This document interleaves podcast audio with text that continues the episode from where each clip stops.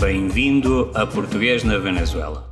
Magazine sobre a difusão e promoção da língua, cultura portuguesa e lusofonia na Venezuela. Com o professor Rainer Souza.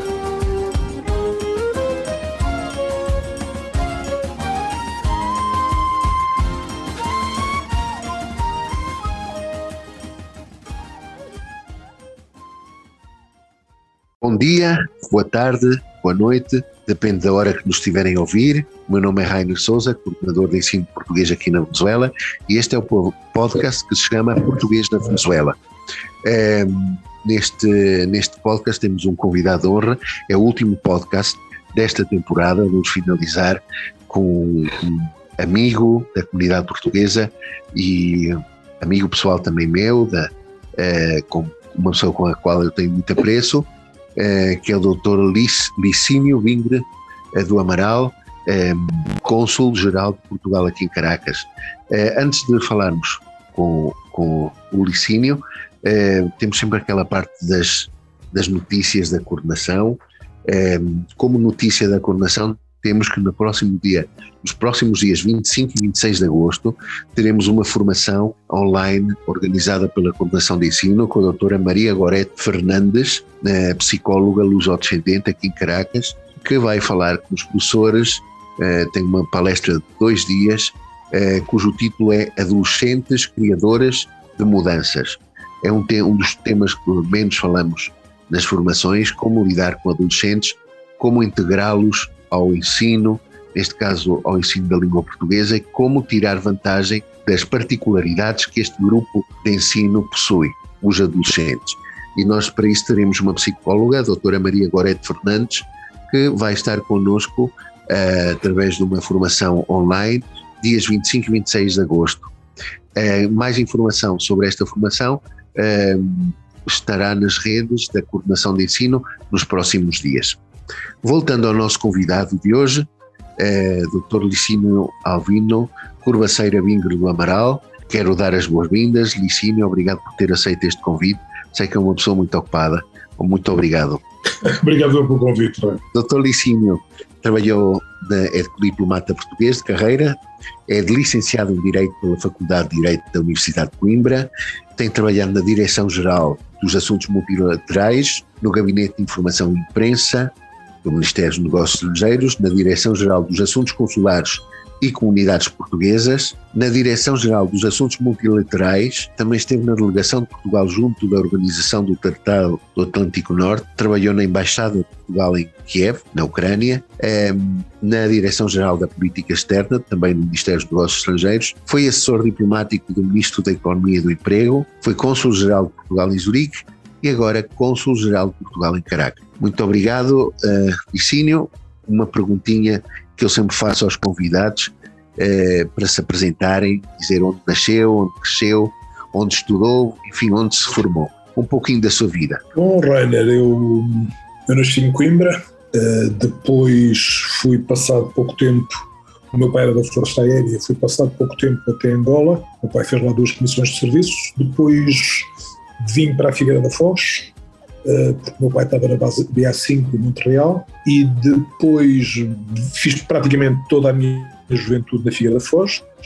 Fiz lá o liceu, depois, quando terminei, fui, fui para Coimbra, para a Faculdade de Direito da Universidade de Coimbra, onde, onde me formei e pronto, foi essa, foi essa principalmente a parte da minha vida. A âncora principal é claramente a Figueira da Foz. Como surgiu o interesse pela, pelo, pelo direito e mais tarde pela carreira diplomática? Uh, oh, oh, o direito é, sempre me fascinou, a justiça, o serviço do Estado, sempre foram coisas que me interessaram porque, de acordo com a nossa civilização, a justiça tem um papel primordial e temos que estar preparados para defender. E, portanto, isso fascinou. Também, depois, obviamente, também tem a parte da retórica argumentativa que também é interessante e, portanto, fiz essa opção de estudar Direito. Uh, sempre me fascinaram também relações internacionais, a história, a história das relações internacionais sempre me atraíram muito.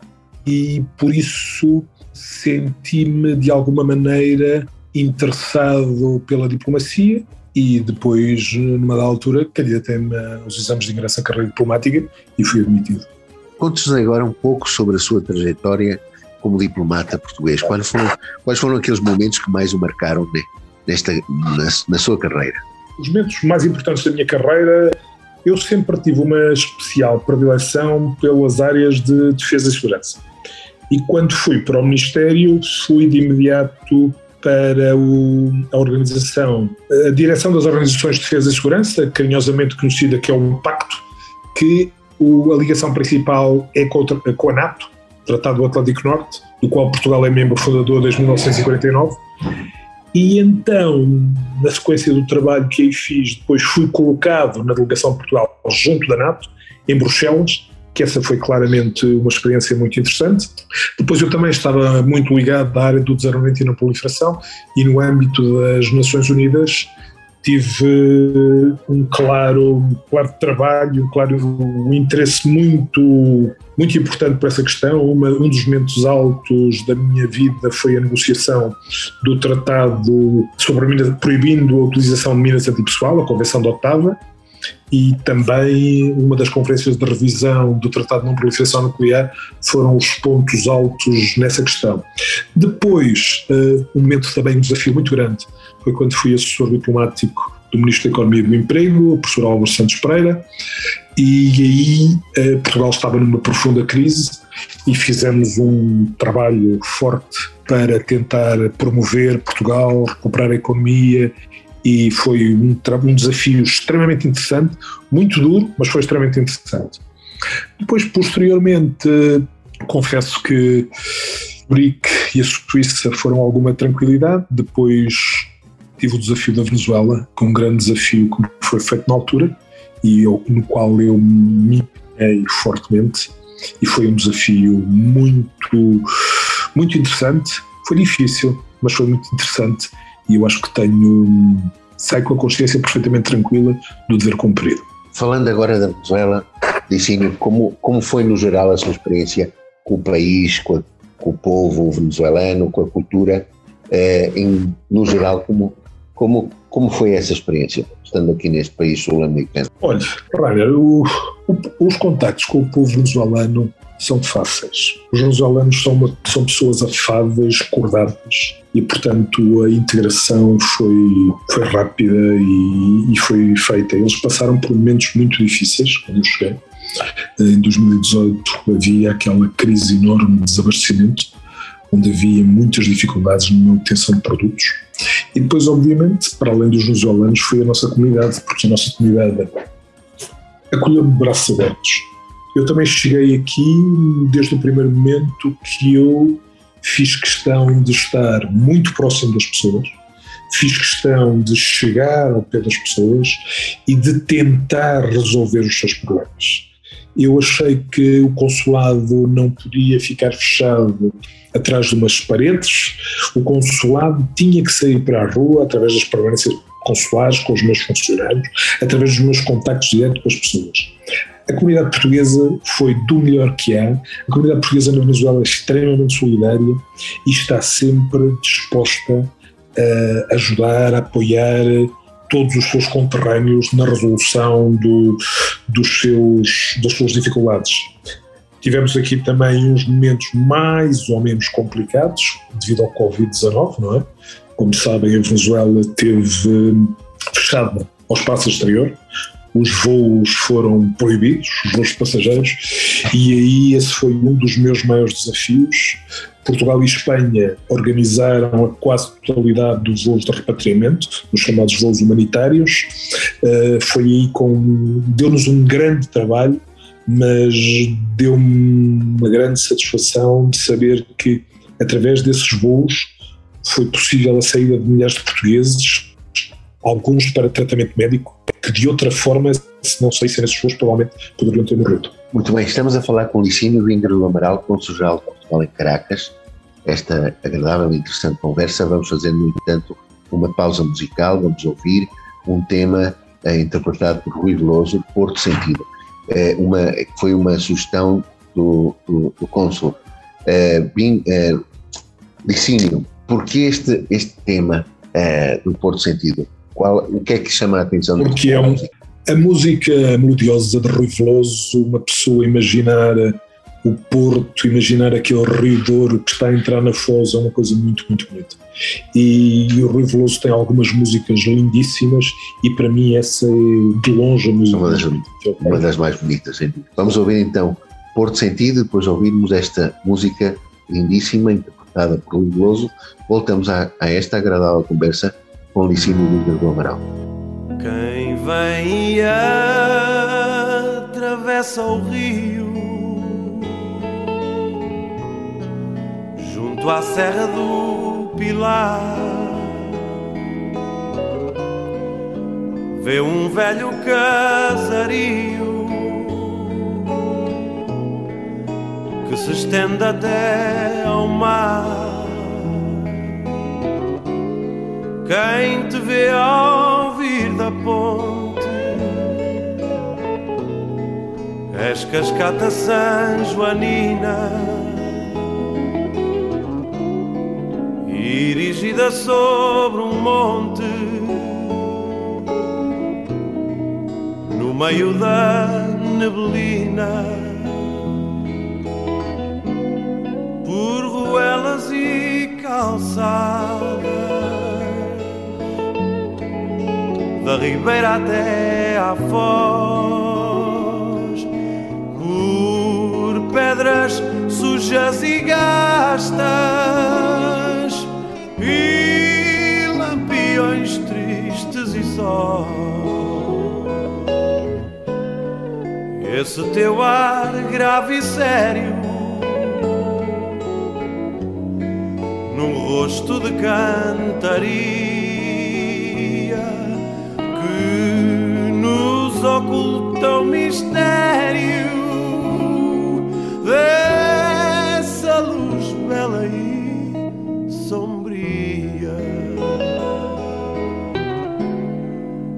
Ver-te assim abandonado nesse timbre pardacento, nesse teu jeito fechado. quem mói um sentimento e é sempre a primeira vez em cada regresso a casa rever-te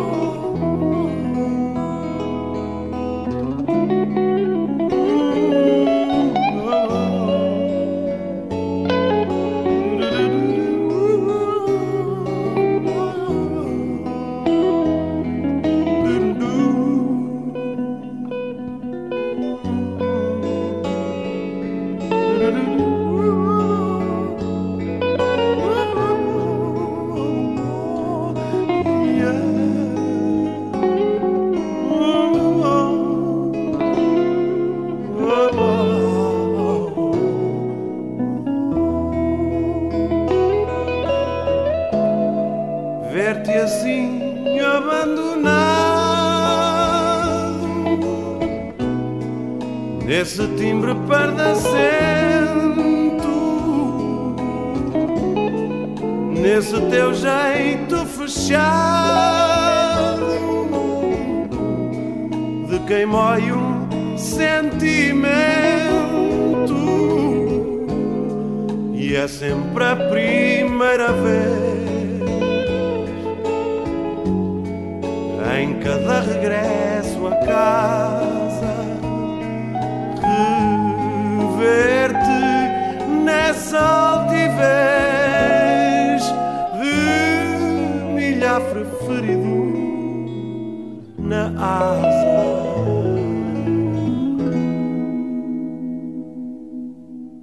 Muito bem, depois de ouvirmos eh, este, este tema de Rui Porto Sentido, eh, voltamos aqui à conversa.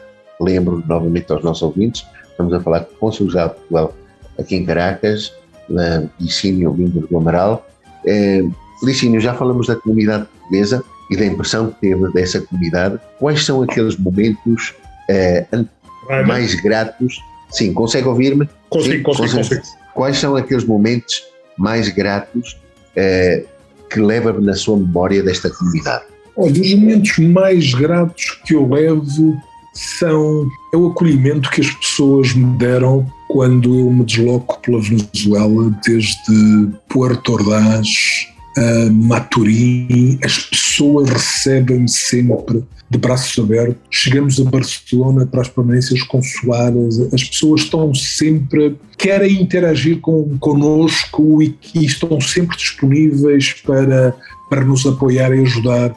E também, por exemplo, os, um dos momentos que eu vejo muito importante são os arraiais que são feitos no Santuário de Nossa Senhora de Fátima em Los Teques, onde eu vejo ali o trabalho de dezenas de pessoas que se juntam para o objetivo que, que, vai ser alcançado a muito curto prazo de inaugurar o santuário, que será inaugurado no dia 13 de outubro, e toda, toda aquela gente da nossa comunidade, os membros da associação todos juntam-se, preparam, angariam fundos, organizam arraiais para para que as pessoas convivam e ao mesmo tempo para que haja fundos para contribuir para uma causa comum, porque os momentos mais importantes que eu vejo aqui na, na Venezuela são, são esses encontros da nossa, dos membros da nossa comunidade para um objetivo comum, para caminharmos para o mesmo caminho. Ou seja, um, o, os festejos de São João, que foram organizados pelos Heróis do Mar no Marítimo de Turumo, uh, que é um esforço brutal que foi feito para tentar uh, revitalizar um clube que atravessa momentos uh, não muito bons. Esse espírito de solidariedade da, da comunidade portuguesa, esses são os momentos que mais me marcam aqui na Venezuela. É uma comunidade muito solidária. Exatamente, é, muito solidário. Muito solidário, muito solidário, sem dúvida. É, e no que diz respeito ao consulado, Licínio, qual acha que é o, o legado que deixa para, para o Consulado Geral de Portugal aqui em Caracas, que é uma referência, é, sem dúvida é, alguma, é, para, para a comunidade portuguesa neste país? É um consulado cuja área consular é, é enorme e onde uma grande quantidade, uma, uma grande porção desta, quantidade, desta comunidade reside nesta área consular. Qual é esse legado que acha que deixa para este consulado? Eu acho que o legado que deixo aproximação, compreensão e apoio direto às pessoas. O Consulado Geral em Caracas é um dos postos da rede diplomática consular portuguesa que tem mais movimento, está sempre no, no top 10, por assim dizer. E foi quando eu cheguei, transmiti instruções aos meus funcionários, compreendam as pessoas, auxiliem as pessoas. Não podemos estar a causar dificuldades não podemos estar a replicar dentro do consulado o que se passa lá fora, onde por vezes o funcionamento de outras administrações não é exatamente o mesmo. Este consulado está aqui para servir a comunidade portuguesa, está aqui para servir o público, e por isso nós temos que manter uma humanidade e aproximação no tratamento. Foi, esse é o meu legado. O meu legado, penso que é compreender auxiliar e aproximar-se. Licínio, já terminando, eh, já terminar este podcast Português na Venezuela, uma última mensagem do podcast para os nossos ouvintes. Ouçam, continuem a fazer. Lembrem-se que a Venezuela é o que é, muito se deve à comunidade portuguesa. A comunidade portuguesa é uma comunidade extremamente trabalhadora e dedicada que foi capaz de desenvolver e impulsionar o desenvolvimento da Venezuela. Continuem, mantenham-se juntos, trabalhem, estejam unidos e continuem a ser solidários. E isto é a minha mensagem. Um grande abraço e felicidades para todos. Obrigado, Licínio, pelo seu tempo e as suas palavras e felicidades para a sua vida, aqui para a frente, lá em Portugal. Obrigado, muito obrigado. obrigado.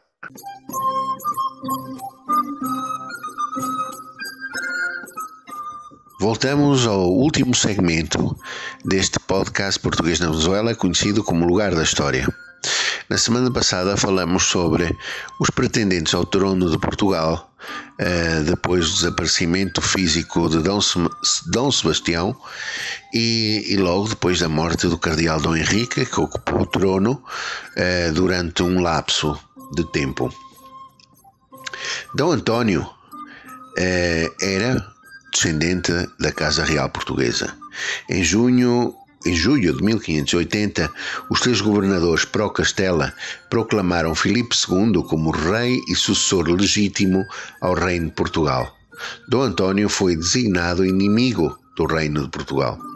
Perante a ameaça de invasão das tropas de Filipe II, Dom António foi aclamado rei de Portugal em Santarém, Lisboa, Coimbra, Setúbal, Bragança, Évora, Vila Viçosa e em várias ilhas dos Açores pela maioria da população portuguesa. Dom António instalou-se em Lisboa, no Passo da Ribeira, onde tomou decisões próprias de um monarca, entre as quais cunhar moeda e organizar um pequeno exército. Quando Filipe II ordenou que as suas tropas invadissem Portugal, deu-se o confronto entre o pequeno exército português chefiado por Dom António e as numerosas tropas espanholas comandadas pelo Duque de Alba, travando-se a Batalha de Alcântara a 5 de agosto de 1580. O exército português, apesar do empenho, foi derrotado Dom António foi obrigado a refugiar-se no norte de Portugal, onde começou a reunir um grupo de resistência nacional. Após a Batalha de Alcântara, Dom António refugiou-se em casas religiosas e junto dos seus partidários que o ajudaram na luta pela conquista do trono português. Conseguiu fugir para a Inglaterra e depois para a França, onde tentou por diversas formas lutar pela independência nacional. Através de um pequeno auxílio da França, conseguiu organizar um reduzido grupo de militares para defrontar as tropas espanholas, mas foi novamente derrotado na Batalha Naval de Vila Franca do Campo, ao largo de São Miguel. Reuniu novos apoios, mas nunca conseguiu derrotar as tropas de Filipe II, acabando por exilar-se em França e não conseguindo nunca aceitar o domínio espanhol no território nacional. E ficamos por aqui. Na próxima semana, ou, desculpem, eh, em princípios de outubro, voltaremos com este podcast, que vamos fazer agora uma pausa eh, durante estas últimas semanas de agosto e setembro e voltamos em princípios de outubro com mais de português na Venezuela. Eh, ficamos agora com um tema musical clássico, um, ehm, que é um concerto da autoria de Mendelssohn, Opus 64, uma sugestão musical do nosso Consul-Geral de Portugal, o Dr. Licínio Víngaro do Amaral. E assim desejo a todos os que estão em férias uma continuação de umas boas férias e aqueles que vão agora para férias, umas boas férias também, para todos aqueles que agora vão fazer uma pausa para descansar. Sabemos que em setembro, meados de setembro, eh, recomeçam as aulas. Nós voltaremos com mais notícias da coordenação e da embaixada em princípios de outubro. Um grande abraço para todos. Bem-ajam para todos. Eh, são os meus votos e os meus desejos como coordenador de ensino. Eu sou Rainer Souza, da Coordenação de Português na Venezuela. Ficamos então assim, umas boas férias para todos e vemo-nos novamente em outubro.